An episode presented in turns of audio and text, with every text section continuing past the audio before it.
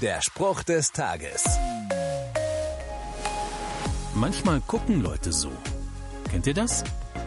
Dann gucken sie einen so an oder irgendwo hin und der mich so gern wissen lassen möchte, was er oder sie gerade denkt. Wie wohl Gott aussieht, wenn er so guckt. Was er antwortet, wenn man daraufhin fragt, was denkst du gerade so, das wiederum kann ich euch sagen.